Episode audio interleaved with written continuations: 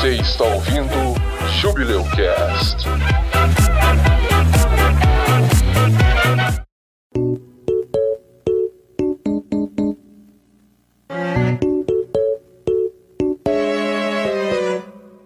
Hoje em dia, esse tipo de. Cachorro tá latindo. Hoje. Sempre tem um cachorro latindo, né, mano? Aí. Quando não é o teu da Cami. Hoje. Não, caralho. Hoje em dia. Não. Hoje em dia, o. Hoje em dia. Hoje em dia. Hoje em dia, uau. Muito bom. hoje em dia dia, eu- um dia você consegue. Hoje em dia, esse tipo de cinema é considerado. É, é por. Como é que chama que as pessoas falam? É. Eu esqueci o que que eu ia falar, mano. Não sei o que, porn. O que, que os caras falam de porn? O quê? O cara ficou perturbado.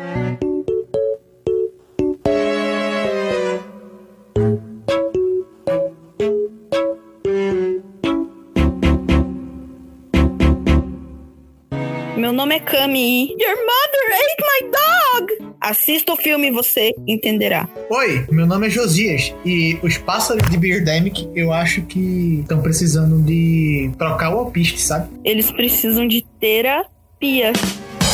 Nossa, meu Deus! Foi nível trash, foi nível trash. Pode deixar, Edson. Foi nível trash, Meu pode deixar. Deus! Foi, Foi nível. Birdemic, gostei. Oi, aqui é o Edson e eu recomendo você assistir todos os filmes, mas não assista Holocausto Canibal. Faça um favor a si mesmo. Por quê, cara? É bom, bom filme. Porque, cara, eu só não digo que é uma afronta à humanidade porque tem uma mensagem a ser passada ali, mas, mano, está marcado na minha alma para sempre. Oi, meu nome é Jaime e. É, a gente fez um episódio sobre filme ruim. Que é isso, cara? É, é o melhor podcast sobre filme ruim. Não subestime. É o júbilo dos podcasts, rapaz. O Edson tá querendo fazer uma série ruim aí no futuro, hein? Não, não, que que é isso, mano? Estou sendo pessoalmente atacado aqui.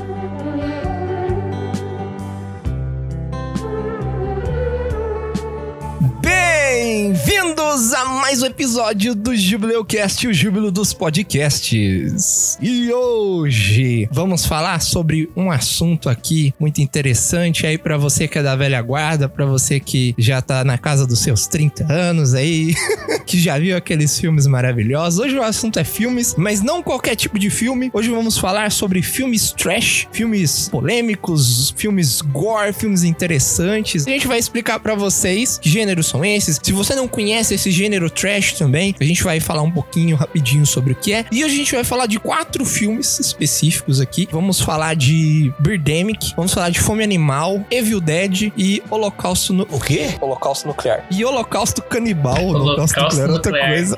Todos eles concorreram ao Oscar em todas as categorias, teve premiações, diretores mega premiados, conceituados e tal. É a verdade, Sim. não minto. Encare essas afirmações com muita ironia, porque os, os filmes são literalmente o que a palavra diz em inglês, né? Lixo. Não, não. Mais não ou menos. meu filme aqui, não. Também discordo. Ninguém fala mal de fome animal aqui, não. E também, Birdemic é uma obra-prima. É uma obra-prima. Mas tudo bem, tudo bem, desculpe, desculpe. É, são, são todas obras boas. Mentira, não são não. e vamos lá, vamos. Deixa eu só pegar aqui minha abertura. Separe seus gifs de pássaro, salve o macaco rato e abra seu necronômico, porque o episódio de hoje vai devorar o seu tédio. Tem que matar o, o- macaco rato, não é salvar ele, não. Não, mas você tem que salvar ele de não ficar doente, caralho. É a doença natural dele. A maldição. ah, é natural? É. Pô, então não salva não, mano. A abertura vai ficar assim, em homenagem aos filmes trash. Vai ficar assim. então não salva não, mano.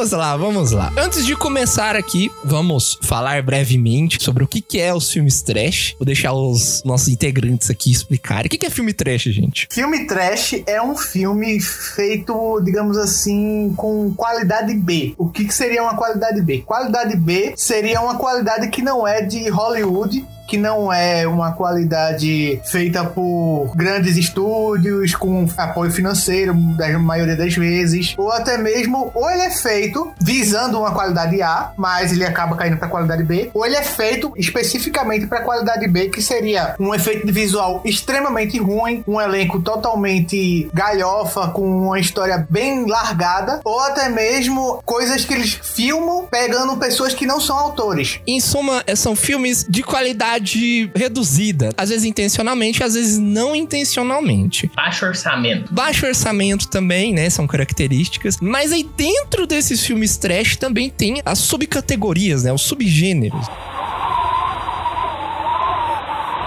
É. Tem. Caralho! É, acho que a gente vai falar aqui de uma das categorias de trash que é de exploitation, que são filmes que são mais apelativos, que aborda temas mórbidos, fala muito de sangue, violência, desmembramento, mostra essa vulnerabilidade do corpo humano. E dentro desse exploitation tem um gênero que é chamado de splatter, que foi cunhado pelo Jorge Romero para descrever o filme dele, O Despertar dos Mortos, é o Dawn of the Dead de 1978, que ele falava que era cinema splatter. É um filme que tem muito gore, né, que tem muito cenas gráficas, assim, muita violência, muito desmembramento, mutilação, aqueles efeitos especiais maravilhosos. A maioria que a gente vai falar aqui é de exploitation, né? E, e- e gore, né? É, e aí existe também uma categoria a partir do splatter que puxa mais pra comédia, né? O pessoal fala que é muito comum no Japão. Tem muito desses gore lá que chama splatstick, que é mais comum no Japão, é mais pra comédia do que pra esse terror gore. Hoje a gente vai trazer esses filmes pra vocês e vamos começar aqui com um dos filmes mais controversos de toda a história do cinema, que é o Holocausto Canibal. Se você nasceu ali no início dos anos 80, as chances são que provavelmente você já ouviu falar desse filme. Esse filme, ele foi tão controverso, deu tanto problema nesse filme que o diretor chegou a ser preso. Preso assim, né? Ele foi, teve um monte de acusações lá, mas vamos lá. O Holocausto no Não. o Holocausto, tô na vontade de falar Holocausto nuclear, não sei porquê.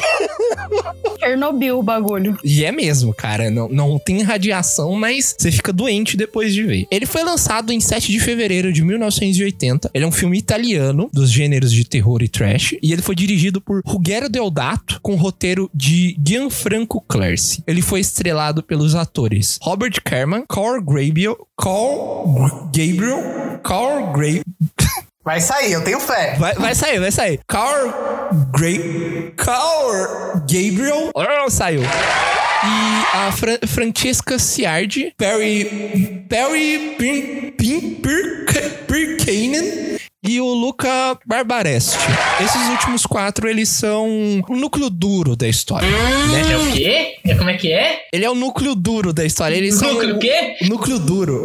Oh. os personagens que a história giram em volta. O filme ele foi filmado principalmente no território colombiano e no brasileiro, na floresta amazônica, e ele teve a participação de tribos locais, tribos indígenas, em que os atores americanos e italianos eles interagiram com essas tribos. A produção ela tem um estilo de found footage e shockumentary, que são dois gêneros de filme também. Esse found footage é literalmente filmagem achada, que consiste da história ter filmagens que elas foram achadas e elas contribuem de uma forma muito fundamental para a história. E o shockumentary é justamente documentários feitos para chocar, ou filmes mundo, que também é um, um título alternativo do shockumentary, que ele foi primeiramente inspirado no filme O Mondo Kane, aqui no Brasil é conhecido como Mundo Cão, foi lançado em 1962. O gênero ele tem o intuito de produzir documentários falsos e alterados, deixando de lado a ética jornalista e com o intuito de chocar o espectador usando temas sensacionalistas, igual eu disse pra vocês. A trama do filme, ela traz inicialmente quatro cineastas que eles vão pra floresta amazônica, junto a um guia pra filmar tribos canibais. Uma ideia muito boa. Nice. Dois meses depois,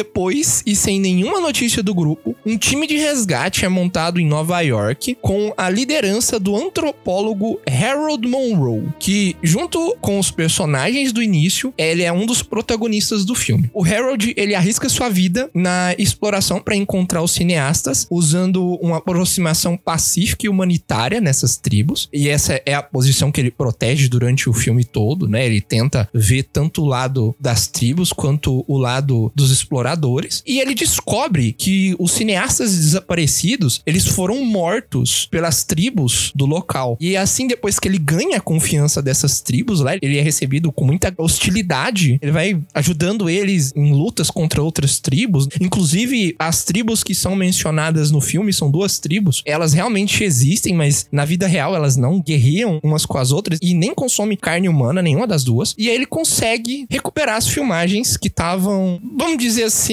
expostas de uma maneira muito macabra. Eles pegaram os corpos dessa galera que eles canibalizaram e penduraram em bastões e amarraram os pertences dessas pessoas ao redor dos restos mortais delas. E aí ele consegue recuperar os filmes que estavam lá. Na época era rolo de filme, né? E ele traz de volta para os Estados Unidos. Lá nos Estados Unidos, ele assiste as imagens gravadas e ele se depara com cenas abomináveis. E quando eu digo abomináveis, é realmente sinistro. O grupo, ele se mostra extremamente cruel em respeito aos indígenas e à cultura local, forjando cenas matando e se aproveitando da ingenuidade dos nativos. A partir disso, a tribo começa a reagir e caça e consome de formas bizarras um por um dos integrantes. O antropólogo ele fica chocado com a forma que os cineastas agiram e ele luta para que o conteúdo das gravações não seja exibido ao público, devido ao conteúdo irresponsável e brutal. Apesar de toda a repercussão que o assunto teria, né, caso essas imagens das tribos lá fossem exibidas. No final, depois de mostrar as partes mais viscerais e absurdas para os executivos e documentaristas, ele consegue convencê-los de não publicar e destruir todo o material. O filme ele ajudou os gêneros de shock commentary e found footage a se desenvolverem, mas só com o lançamento de Bruxa de Blair em 1999 que as temáticas realmente viraram febre entre os cineastas, dando origem a Atividade Paranormal, REC, né, ambos de 2007 e muitos outros longas que têm esse mesmo elemento de trazer essas filmagens aí achadas para complementar a história, né? Ou ser o ponto central da história. O filme ele custou 100 mil dólares. Baratinho. Sim, muito, muito, muito barato. Um valor baixo, considerado toda a produção e o realismo que o filme trouxe pra época. Detalhe, esse filme, ele é um filme italiano. Então, primeiro, para ele ser considerado italiano, porque o diretor queria que o filme participasse do Festival de Cannes, ele tinha que ter atores cuja língua materna deles era o italiano. Então, o que que ele fez? Contratou atores da Universidade de Dramaturgia de Nova York, eu não sei o nome dessa faculdade, e ele pagou para toda a equipe vir, né? E ele não gravou o filme em italiano, ele gravou o filme em inglês para ter mais possibilidade de atingir mais gente, né? Para poder atingir mais pessoas, já que a maioria do mundo na época falava inglês, né? Pra dar uma graninha extra também, né? Também, também. E, e aí ele teve que trazer essa galera lá dos Estados Unidos pra Colômbia e pro Brasil pra fazer as filmagens. O diretor, ele chegou a ser preso em uma das versões, o filme tem inúmeras versões, e aí em uma dessas versões ele tem escrito lá que o diretor foi preso, que ele foi acusado de obscenidade por mostrar imagens de estupro e violência sexual no filme. E após isso, ele também foi acusado pela produção de snuff filme. O que, que é isso? Snuff filme, ele é um termo de filmes que são filmes caseiros de assassinato real. Os snuff filmes, eles são ilegais no mundo inteiro, mas eles são feitos e geralmente tem alguém morrendo, tem alguma cena brutal acontecendo. E o diretor ele foi acusado de produzir esse tipo de filme. Por quê? Porque o jeito que os atores foram mortos, o jeito que ele editou o filme, deixou muito realista. Pra gente, por exemplo, se você aí que gosta de filme de terror for assistir, é claro que você vai ver, né? Na hora que os índios atacam os personagens, né? Eles batem assim, né? Oh, vou, vou te matar, não sei o que, né? E na hora que eles começam a bater, sabe quando eles batem em slow motion? Snyder approves. Vira um boneco, não? É, é tipo num boneco. Mas assim, era no ator mesmo, sabe? E, e aí tem um momento lá que eles também empalam uma índia lá e é muito realista. Mas aí o, o, o diretor, que ele foi muito criativo em deixar a cena realista, ele não machucou ninguém, pelo menos não pessoas. Todo mundo lá recebeu. Os índios que participaram receberam muito bem por ter participado, né? Pelo menos eu Será- acho. Hoje, hoje em dia a gente vê essas imagens aí e fala assim, nossa, mas que negócio falso. Será que hoje em dia a gente tem uma bagagem muito maior de imagem pra gente saber o que Sim. é falso e o que não é falso? Naquela época a galera não sabia fazer isso? Sim, eu acho que sim. Eu acho que sim. Eu acho que é exatamente isso, porque o público ficou louco quando viu esse filme. Eles chegaram a acreditar que os próprios atores foram mortos durante as filmagens. Mas eram só encenações. A única coisa, assim, que eu falo, ah, porra, que pode ser real, é uma cena no começo do filme que eles mostram uma cena de uma guerra e tem uma pilha de corpo lá. Eu provavelmente acho que aquela cena é real. Não tenho certeza, mas provavelmente é. Isso, isso é opinião minha, tá? Mas ninguém, realmente, ninguém se machucou durante as filmagens e ninguém morreu. Mas o problema é que o diretor, muito esperto, ele fez os atores, os protagonistas que foram lá pra floresta e morreram, assinar um contrato de um ano de que depois que eles filmassem o filme, eles iriam ficar longe de toda a mídia e não iriam trabalhar pra dar poder Veracidade ao boato do bagulho Isso, ele morrer. isso. Puta merda, que bicho psicopata, velho. Pra dar veracidade ao rumor de que eles morreram. Mas eles não morreram. Mais tarde foi provado que os atores estavam bem e eles falaram sobre esse contrato, né, Pra dar credibilidade ao rumor. Desde seu lançamento, o Holocausto Canibal tem sido alvo de censura e crítica por ativistas dos direitos animais e por defensores da moral. Além de gore, o filme contém várias cenas de violência sexual e crueldade genuína aos animais, questões que são motivos de controvérsia até os dias atuais. Os animais que apareceram lá nesse filme, e aí é a parte que eu acho que mais fica perturbadora e mais é forte pra quem for assistir, é que realmente mataram os bichos e realmente tem cenas deles matando os bichos. E dentre esses animais, temos um coati, que ele foi confundido com um rato almiscarado no filme, ele foi morto a facadas, uma tartaruga grande, que foi, nossa, eu acho que essa é a cena mais forte, que foi a cena que eles pegam a tartaruga, tiram do rio e decapita ela com uma machete, com um facão, e vão tirando as entranhas da tartaruga, arrancam o casco. O cara, é bizarro, cara. É bizarro, é bizarro. Você você assiste essa cena e você fica, porra, velho, que loucura. Tem uma tarântula morta com a machete, uma jiboia morta também com a machete, um macaco esquilo que os índios que eles decapitaram e aí eles dão vários golpes. Cara, não é, não é bom nem eu ficar comentando aqui. E um porco, por fim, um porco que ele foi morto com um tiro na cabeça de espingarda. Todos esses bichos aqui que eu falei pra vocês, as cenas da morte deles são mostradas. Então vocês já têm noção do que que o filme traz. Os atores se recusaram a realizar as cenas com a morte dos animais. Alguns se retiraram e outros até vomitaram no set ao ver os atos acontecendo. O Luca Barbareschi, ele admitiu que não sentiu remorso por ter atirado no porco, mas ele afirmou que recebeu ameaças de ativistas dos direitos animais. O Ruggero Deodato diz que todos os animais mortos no filme foram ingeridos tanto pela equipe quanto pelos nativos. Então, todos, tudo que eles mataram lá, eles comeram pra não desperdiçar e não ser uma morte sem sentido, né? Mas no fim não acaba ajudando muito porque são cenas bizarras. O diretor, ele também teve sua licença para direção de filmes retirada por três anos e ele pediu desculpas pelos atos de crueldade com os animais, mas ainda alertou que o filme ele é realmente chocante, mas acima de tudo ele é uma crítica social à mídia, às informações falsas exibidas ao público e à destruição e apropriação cultural da civilização e culturas menores, tá? Porque no filme esse grupo que vai pra lá, eles forjam cenas, tipo assim, eles botam os índios numa cabana e tacam fogo enquanto os índios estão lá dentro, eles ficam com a arma lá dentro pra eles não saírem. E aí, no que era pra ser um corte, eles começam lá, nossa, é realmente triste essa guerra entre os índios causar isso. Olha só o que uma tribo fez com a outra, sendo que eles mesmos tinham feito isso. Sendo que eles mesmos tinham matado os índios e feito isso. E, e a outra, né, é, é uma crítica à informação falsa de que isso viria virar um documentário. E as pessoas iriam acreditar no que estava sendo mostrado pra eles. Devido a estas e muitas muitas outras polêmicas. O que a gente tá falando aqui é uma fração. O filme ele foi proibido em mais de 50 países. Nos últimos anos, ele recebeu elogios em várias publicações e é reconhecido atualmente como um clássico cult. Elogios pelo objetivo dele e não por essas partes de violência nem por nada. É mais pelo conceito geral do filme. O diretor ele disse recentemente que se ele fizesse esse filme de novo, ele não praticaria nenhum tipo de violência contra os animais, mas se focaria em passar essa mensagem para o público, né, de documentários falsos, informações criadas, né? Em 2006, a revista Entertainment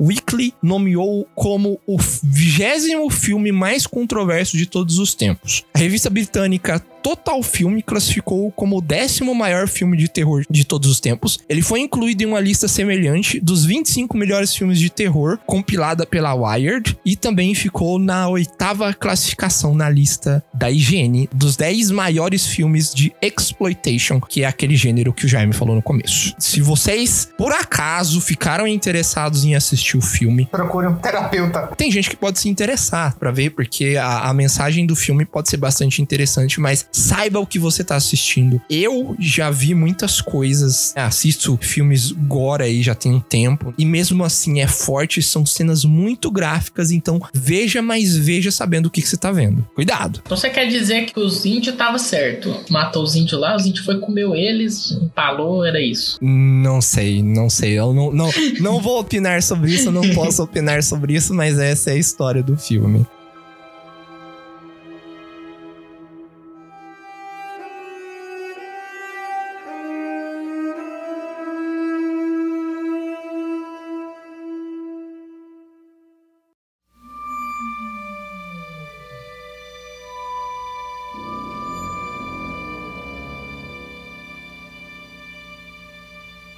Vamos do pior pro menos pior? Vamos subir na, a, o negócio que tá complicado aqui. Porque esse holocausto canibal aí fica na merda, mano.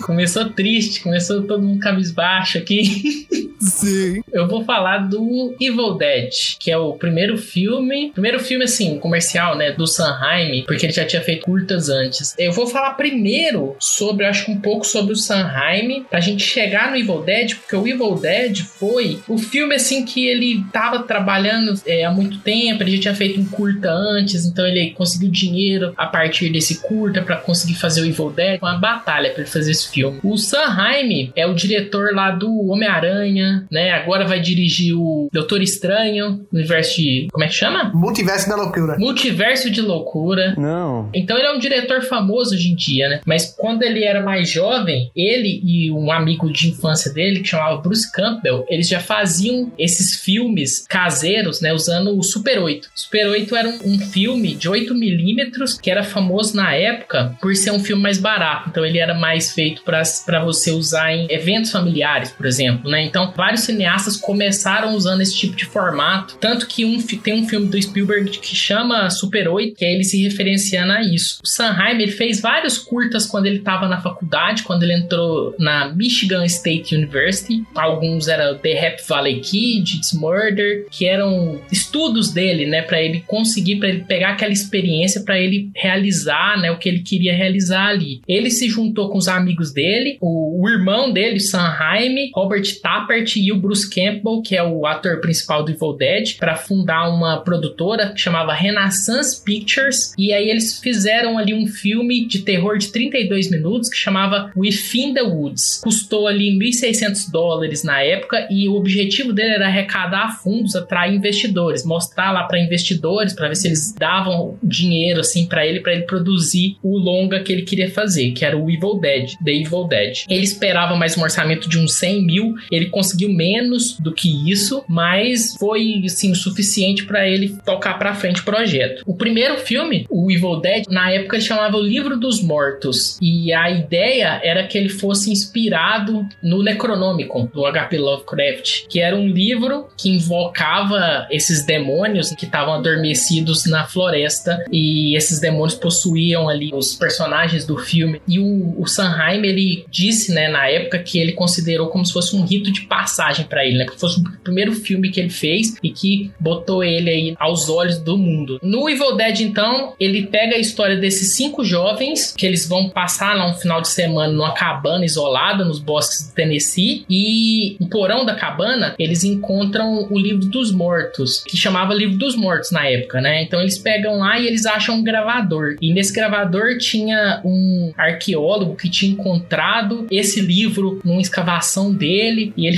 falava que ele se isolou nessa cabana para estudar sobre o livro, estudar sobre esses demônios candanianos que ele fala e ele lê uma parte do Necronomicon. E aí ele escuta, né, na gravação a invocação desses demônios, e esses demônios da floresta acordam e começam a possuir esses cinco jovens. A partir daí segue o filme. O que é de interessante nesse filme? O Sanheim, apesar de ser o primeiro filme dele, era um cara muito inventivo e ele tinha bastante limitação. A gente falou que uma das coisas do cinema trash é limitação, limitação de orçamento, limitação de pessoal, né, de atores. Vocês viram que, exemplo, no Holocausto Canibal que o Edson falou, ele contratou atores que estavam numa faculdade, que eram atores iniciantes. Aqui também, né, ele contrata os amigos dele. O próprio personagem principal era o Bruce Campbell, que era amigo do pessoal do Sanheim. Ele usa muito uma questão que hoje em dia se usa muito é a câmera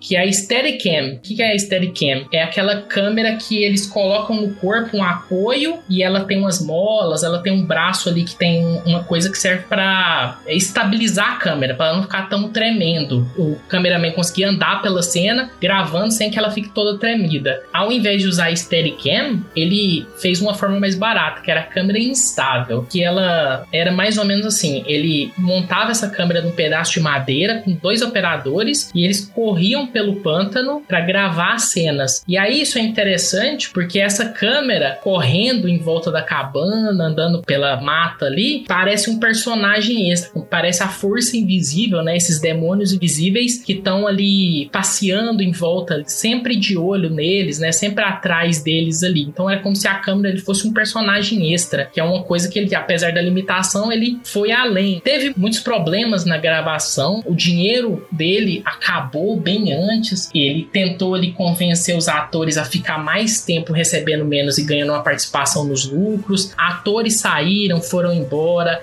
Ele teve que reescrever o roteiro para tirar esses atores de algumas cenas. Como a, a cabana ficava muito longe da cidade, às vezes eles dormiam na cabana. Muitas pessoas ao mesmo tempo dormindo numa cabana que não tinha muito aquecimento. Então foi muito difícil para eles. Assim, eles tiveram muitos perrengues aí nessas gravações. É outra coisa também é que como eles usavam, faziam muito uso de xarope, de milho, fazer aquele negócio bem gore para mostrar bem sangue, usar efeitos especiais para parecer bem, eu não sei se é realista, né? Porque como a gente falou, hoje em dia a gente acha meio falso, né? Talvez na época eles eram mais convincentes, mas como algumas das cenas envolviam assim muitas cenas violentas, né? Trash, às vezes constrangedores, o Sanheim ele fez o uso de uma coisa que chamava fake champs, que era uma técnica de substituir o ator por outra pessoa se tivesse alguma cena que o ator não quisesse fazer, por como a gente falou, ser muito constrangedor ou muito trash, ele não querer fazer aquele tipo de cena. Então, às vezes, durante o filme, você vê que a, a maquiagem, né, apesar de estar uma maquiagem em cima de outro ator, você viu que é outra pessoa, assim, inclusive dá pra ver que trocaram a pessoa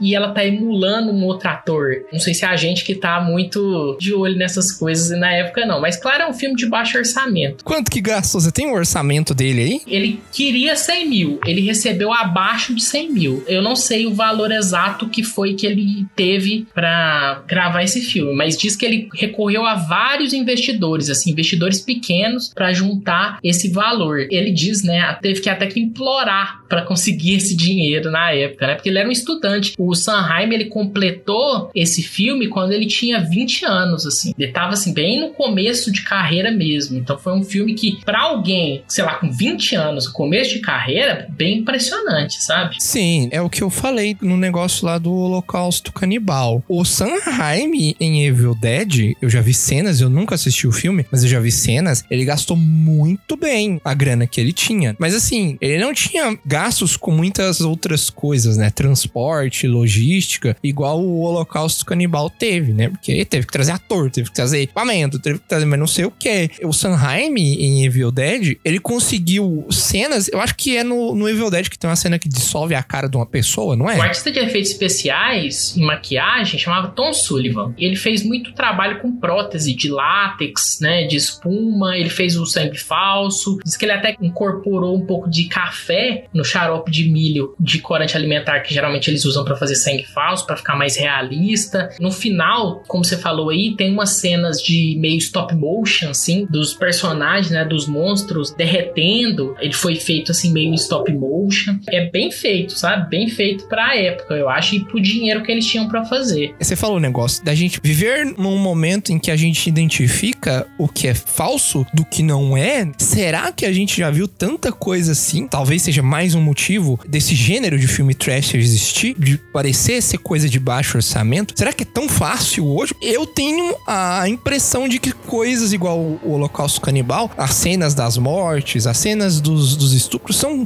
atuações, mas são aquelas atuações assim, oh meu Deus, vou morrer e tal. E aí os índios lá, né, novamente batendo o, o machado em slow motion. Tá claro que é falso, sabe? Mas talvez num contexto em que as pessoas não conheçam, igual Evil Dead tem cenas gráficas e explícitas tão fortes, é, o pessoal no mínimo se assusta. No mínimo sai do cinema impressionado com o que viu, sabe? É, porque assim, o, o que você tá falando, o Evil Dead, ele tem cenas que são perturbadoras pra época. Eu acho que a moral nossa de hoje em dia é diferente da moral de 1980. Então, tem uma cena no Evil Dead que as plantas estupram uma das personagens. E é bem gráfico, assim. Aparece lá as plantas puxando as pernas dela, abrindo as pernas dela, e vê um galho, assim, como se fosse um órgão sexual, e acerta ela, sabe? É muito bizarro isso. isso até hoje é esquisito. Imagina 1980. Sim, é, é, é hentai, não é? Isso é muito interessante também, porque, por exemplo, uma dessas coisas de realismo do cinema que a gente vê muito sendo aplicado ainda hoje e que é errado, mas ele foi feito para ser errado, porque as pessoas acostumaram assim, né, desde os anos 80, né, da época desses filmes trash. Por exemplo, o tiro. Os tiros que a gente vê geralmente em filme, em filmes mais atuais, né, que a pessoa toma um tiro e ela explode em sangue. Isso é coisa de filme. Isso não corresponde à vida real. Só que as pessoas estão tão acostumadas em ver isso acontecendo em filmes dessa maneira que elas pensam que é assim, entendeu? Então pode ser que tenha acontecido um pouco disso lá nos anos 80, né? A pessoa ah, viu uma pessoa sendo morta, poxa, será que é assim? É assim? Se eles estão mostrando no filme, deve ser assim. Não tem porquê. Por que eles vão mostrar uma coisa que não é assim? Por ser filme, talvez. o Holocausto Canibal, ele trouxe essas cenas e o pessoal achou que realmente os atores tinham morrido. Tá certo que o filme foi feito para isso, né? Mas, novamente, esses filmes trash, eles se aproveitam disso e eu acho que eles só são filmes trash por causa desse conceito que foi aprimorado com o tempo, né? E finalizando aqui, o Evil Dead, ele foi também proibido em vários países, como a Finlândia, Islândia, Irlanda e Alemanha. Então, também foi um filme polêmico na época, assim. Recomenda assistir? Recomendo. Hoje em dia, esse gênero, né, é muitas vezes chamado de torture porn, né? Porque é tão exagerado que parece até uma pornografia de violência, né? E aí, às vezes eles tentam dar uma amenizada, colocando piadas, deixando um pouco mais engraçado, para não ficar tão triste, tão melancólico, tão depressivo. Acho que até vem disso um pouco desse cinema trash ter um pouco de comédia, né? É, sim, sim. Concordo.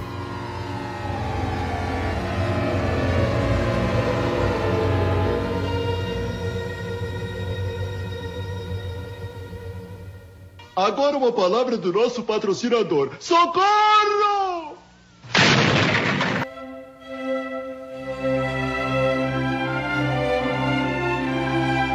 Então, pessoal, esse é o meu momento. Esperado em muitos podcasts que fizemos nesse Jubileu Cast. É um momento de júbilo. É um momento em que eu vou falar do meu filme favorito ever: Fome Animal.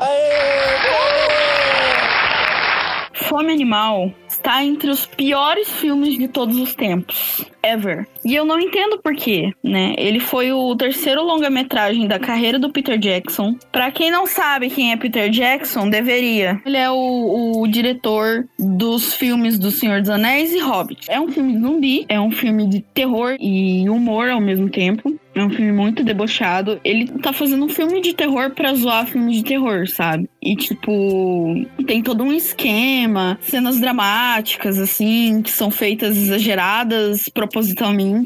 O filme começa na Ilha da Caveira. Acho que alguém já deve ter ouvido falar da Ilha da Caveira. Não faz muitos podcasts que a gente falou sobre a Ilha da Caveira. Kong? Ilha da Caveira mesmo. Inclusive o Peter Jackson fez um, um King Kong, não fez? Exatamente. Começa na Ilha da Caveira, lá, com os nativos. Os atores eram jogadores de rugby. É um filme neozelandês, mas o cara parece meio que um inglês tal, que tá invadindo lá pra pegar uma espécime pra colocar no seu zoológico e ganhar dinheiro. E aí eles estão lá carregando o espécime e os nativos estão falando pro cara que é uma cilada. E é o tal do macaco rato da Sumatra. Macaco rato? Macaco rato da Sumatra, ele tem uma maldição. E aí o que que acontece? O pessoal tá lá carregando né, o macaco rato e aí tipo o bicho meio que escapa assim e aí ataca os nativos vão lá e matam o cara que o macaco rato ataca, porque eles sabem o que acontece depois que o macaco rato da Sumatra ataca. Enfim, acontece que esse macaco rato da Sumatra ele foi parar no zoológico. E aí, existe o Lionel, que ele é filho da Vera, que é uma senhora muito peculiar. Tipo, burguesa safada, nojenta, aquelas velhas chata, insuportável, que quer ser a presidente do comitê da vizinhança, saca? Tem todas essas frescuras e tudo mais. O filho dela vai lá e conhece a. Gente, como é que. Paquita. Lembrei de cabeça. É, é, Ele vai na lojinha da família da Paquita e conhece a Paquita. Paquita o nome dela? É tipo a Paquita da Xuxa? Aham, Cláudia, senta lá. É, o nome dela é. Paquita mesmo.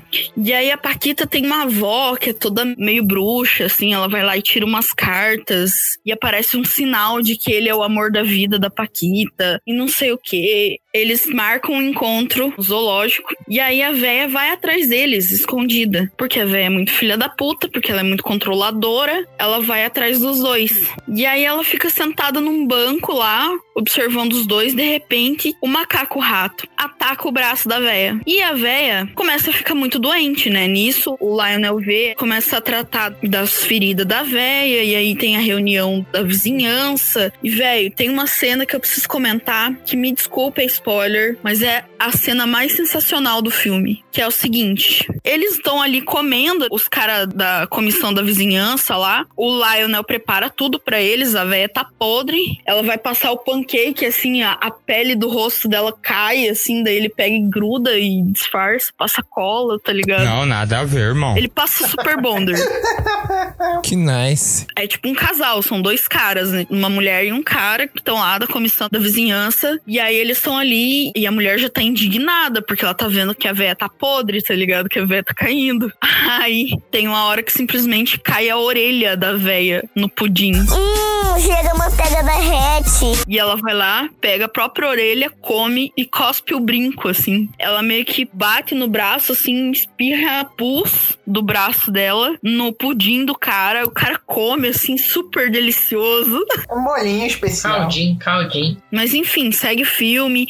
O filme tem muitas coisas interessantes. Tem padre Kung Fu. Aí o padre Kung Fu, quando vira zumbi, ele transa com a enfermeira zumbi. E eles têm bebê zumbi, tá ligado? E o Lionel começa a cuidar dessa galera toda no porão dele. E aí ele começa a procurar sedativos clandestinos pra usar. Até que um dia ele invade o, o laboratório desse cara que ele pega o- os negócios clandestinos. E o cara, o jaleco dele tá rasgado bem no braço, tá ligado? E aparece aquelas braçadeiras nazistas, tá ligado? Caralho. ele acaba pegando um potencializador em vez de pegar um anestésico, sabe? E ele leva, aplica na mãe dele, a mãe dele parece que morre de vez, ele pega enterra ela e beleza, né? Tem várias cenas grotescas que vocês vão ver. Aquela cena que o bebezinho zumbi rasgando a cabeça da mulher no meio e aparecendo assim, tá ligado? Vai colocar no, na descrição.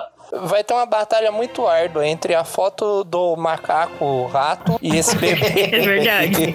pra tá na capa. Eu não sei qual deles que vai estar, não. Bota os dois, por que, que tem que ter só um? Se brincar ainda entra o É Godofredo. trash demais, a cabeça do povo explodiria. Pra todas essas cenas bizarras, foram usados mais de mil litros de sangue de porco. Não, eles não usaram sangue cenográfico. Eles usaram sangue de porco for real mesmo. Pra quê? Aí, aí, pra quê, né, gente?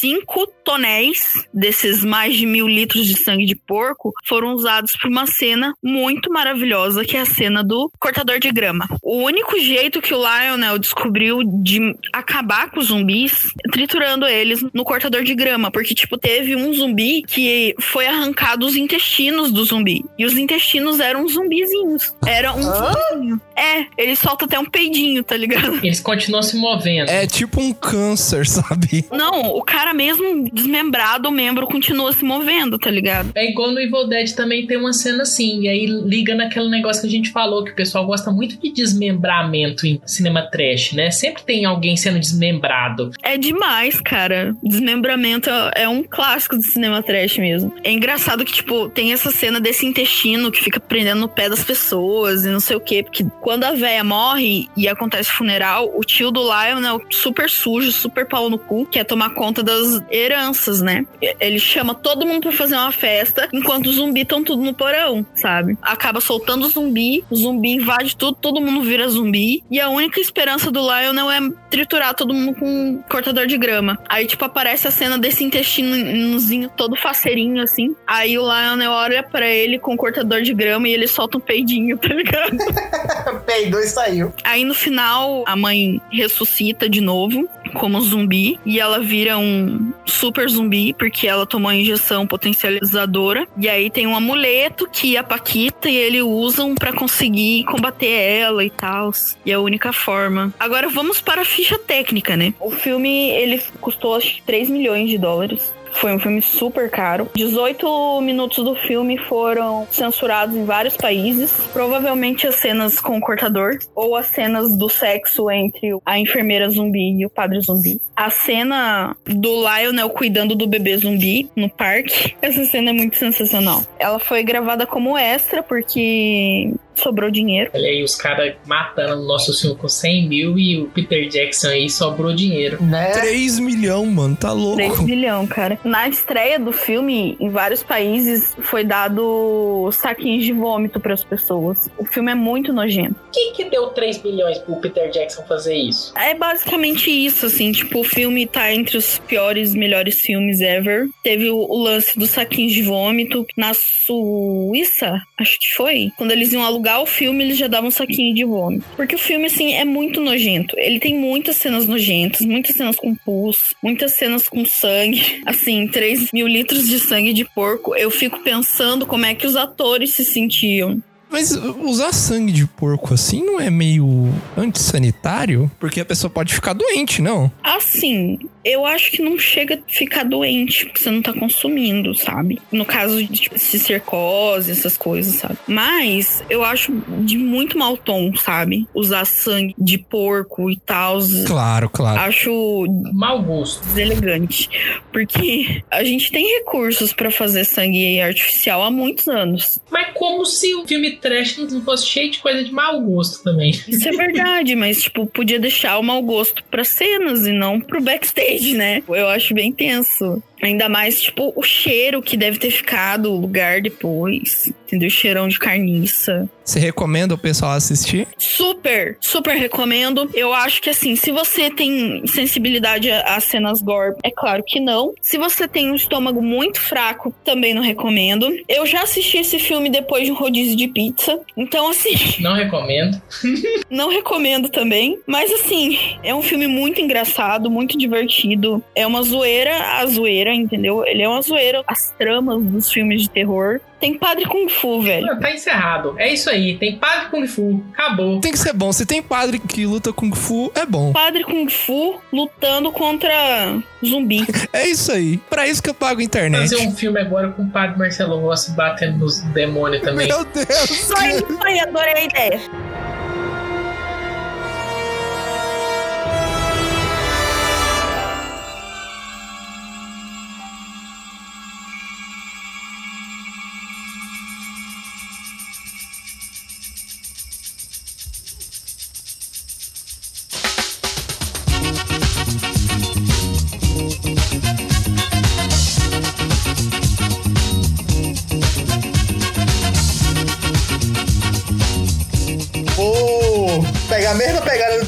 Do filme da Kami agora, sendo que eu vou baixar bastante o pay grade, voltando lá para o pay grade inicial da gente de 100 mil dólares. E eu vou falar aqui sobre o filme chamado Birdemic. Shock and Terror, ainda tem subtítulo. Foi um filme de 2008, americano, independente, de terror romântico. Escrito, dirigido e produzido por James Nguyen. Eu acho que é assim que se pronuncia o nome dele. Estrelado por Alan Bach e Whitney Moore. Inspirado em Os Pássaros de Alfred Hitchcock. Vê a inspiração. Que chique. Eles miraram em Alfred Hitchcock e acertaram totalmente no oposto. Porque enquanto o filme de Alfred Hitchcock, por ser um filme antigo, tem os efeitos um pouco datados, mas a história toda concisa e tem uma trama, o filme Birdemic, ele simplesmente vai à insanidade possível de cômico. Era pra ser uma coisa trágica, mas se torna cômica. O Birdemic são é, tratado por esses dois personagens principais. O primeiro é o Rod, que é o vivido pelo Alan. Ele é um vendedor de um novo software que vive numa vida de sucesso no Vale do Silício, que é um- uma cidade dos Estados Unidos. É como se fosse uma cidade que tem um grande avanço tecnológico. Empresas como a Google, a Amazon, todas têm um- um- uma sede lá. E elas são como se fosse um conglomerado de empresas tecnológicas, onde pessoas vão pra lá para trabalhar na área. Continuando sobre o filme, ele encontra com essa colega dele de colégio, que ela agora é uma aspirante a modelo. O nome da personagem é Natalie. E eles começam a namorar. Sendo que, vou fazer uma salientação aqui.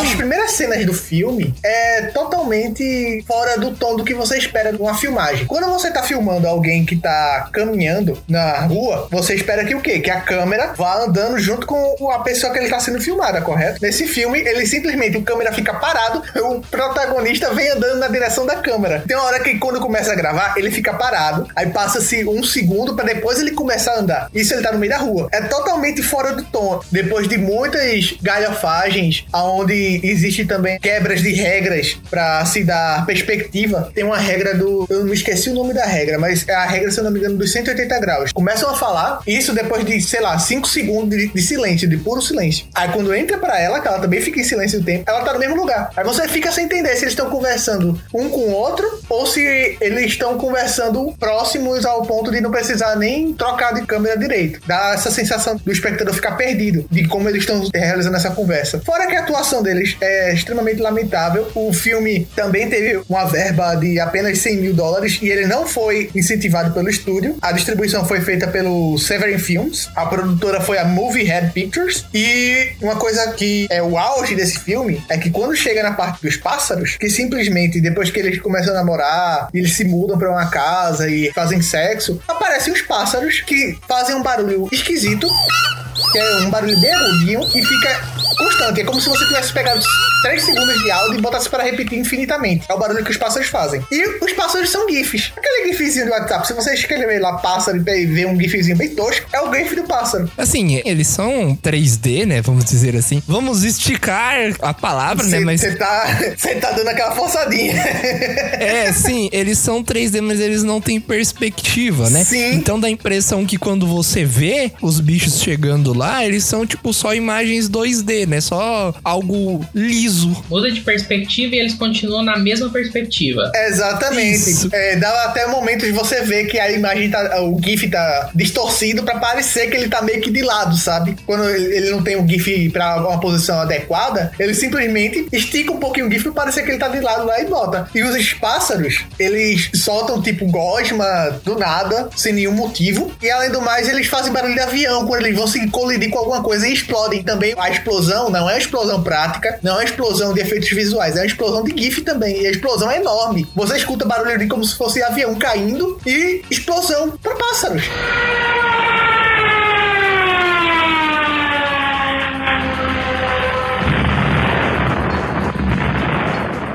Não tem nenhum indício no filme que os pássaros tenham pego alguma coisa radioativa para poder eles terem esse comportamento. Simplesmente eles brotam, eles aparecem lá e querem pegar todo mundo de porrada. O bom é que os efeitos defeitos visuais não se atêm apenas aos pássaros. Os personagens principais se encontram com outros sobreviventes, podemos dizer assim, durante o filme. Pessoas passando, caçadores etc. E eles conseguem se armar e tentar revidar quando os pássaros aparecem, porque eles conseguem fugir o uns pássaros com um veículo, e ao invés deles seguirem fugindo e desaparecerem, não, eles param e ficam em algum lugar pegando como se fosse recurso, com uma pegada bem estilo apocalipse zumbi. Param pra poder pegar recurso, pra pegar abrigo, assim, aí olham. Aí quando vê os pássaros que começam a se aproximar, aí sim que eles começam a correr dos pássaros com carro ou com algum outro veículo. E tem um momento que eles também chegam a se armar, e quando eles realizam os tiros, não é uma arma com bala de festim. É uma arma de plástico e os tiros simplesmente são feitos também na edição. Aí botam uns flashzinhos lá, e ao invés de uma pessoa ter um- uma reação normal com um tiro, né? Digamos assim, que a arma dá um coicezinho pra trás, não. Fica parecendo aquela brincadeira de, de pistolinha de dedo. Fazendo pou, pou, pou, pou, pou. O cara balança mais a arma. Tipo aquele meme do. Ai!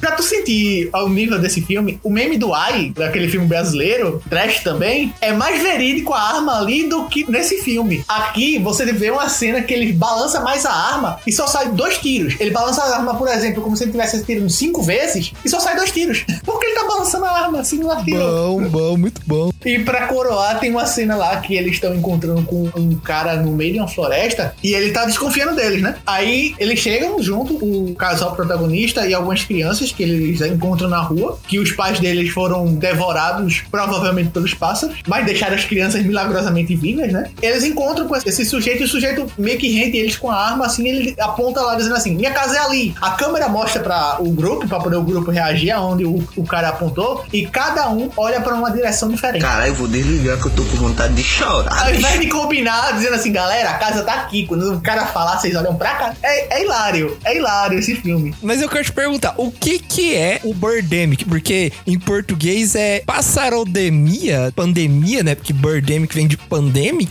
Seria passarodemia? O que que é? Eu não sei se seria a tradução literal, mas eu ouvi, eu posso estar errado, mas eu ouvi algumas coisas na internet falando que seria ataque dos pássaros. Não, sim, mas eu tô falando, os pássaros, eles são radioativos? Eles transmitem alguma doença, igual o, o fome animal? Não, simplesmente os pássaros eles atacam porque eles resolveram atacar, galera.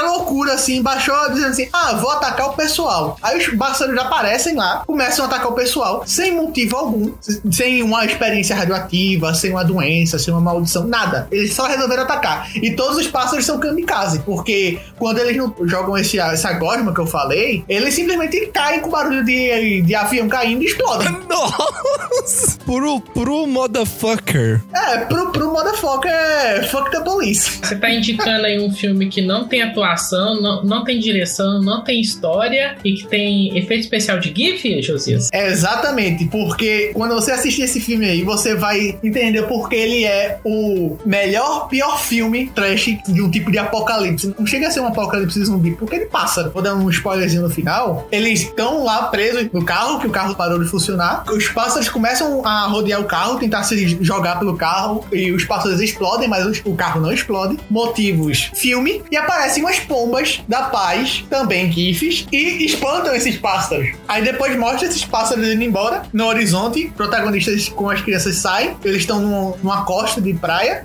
E eles ficam vendo os pássaros indo pro horizonte enquanto começa a subir os créditos e acabou o filme. Mais uma vez, é pra isso que eu pago a internet. Da mesma forma que os pássaros saíram do cu do mundo, eles voltam pro cu do mundo. E a pomba que salva o dia, a pomba era pra ser o bicho mais evil tinha, o pássaro mais evil. É um monte de pomba branca que junta também vem do nada, é, talvez do mesmo lugar que esses pássaros. Faz um, como se fosse um cerco pra eles, eles saem e depois elas saem também atrás. E acabou o filme. E agora vem a parte que vai pirar o cabeção de vocês. Quando eu tava pesquisando pra poder falar sobre esse filme, eu só tinha assistido esse. Eu vi que tem a continuação, que é de 2013. Tem o dois. O quê? Que é Resurrection, o nome da segunda. Meu Deus. É Birdemic The Resurrection. Porque com certeza teremos uma continuação desse episódio. Eu vou procurar depois já pra assistir. Nenhum dos episódios passados tiveram continuação, mas esse aqui, tenho certeza que teremos um episódio 2 falando sobre mais maravilhosos. Ruim, ruim. Maravilhosos, não é ruim não.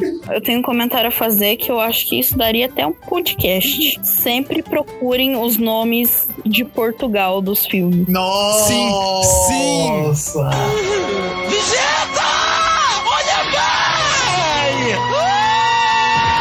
Vamos ter um episódio também sobre as traduções portuguesas, porque os brasileiros não têm maturidade para a língua portuguesa de Portugal. Eu ainda digo mais: traduções portuguesas de Portugal e dublagens de Portugal. Porque é, é épico. Não tem outra palavra, é épico. Parabéns. Parabéns. Parabéns. Parabéns. Cara, esse filme tem um elenco de 15 pessoas. 10 mil dólares, eu tenho certeza que nenhum um dólar passou pelo pessoal da edição lá. A direção de edição foi do Kim Chow. Tenho certeza que não passou, porque ele chegou assim, cara, não precisa me pagar não. Eu pego aqui no banco de GIFs aqui da internet, bosto aqui e acabou, velho. Tá É feito. isso aí, cara. Relaxa, confia, Só confia, confia no pai. confia na carro. Vamos terminar essa droga. Vamos lá. Bora.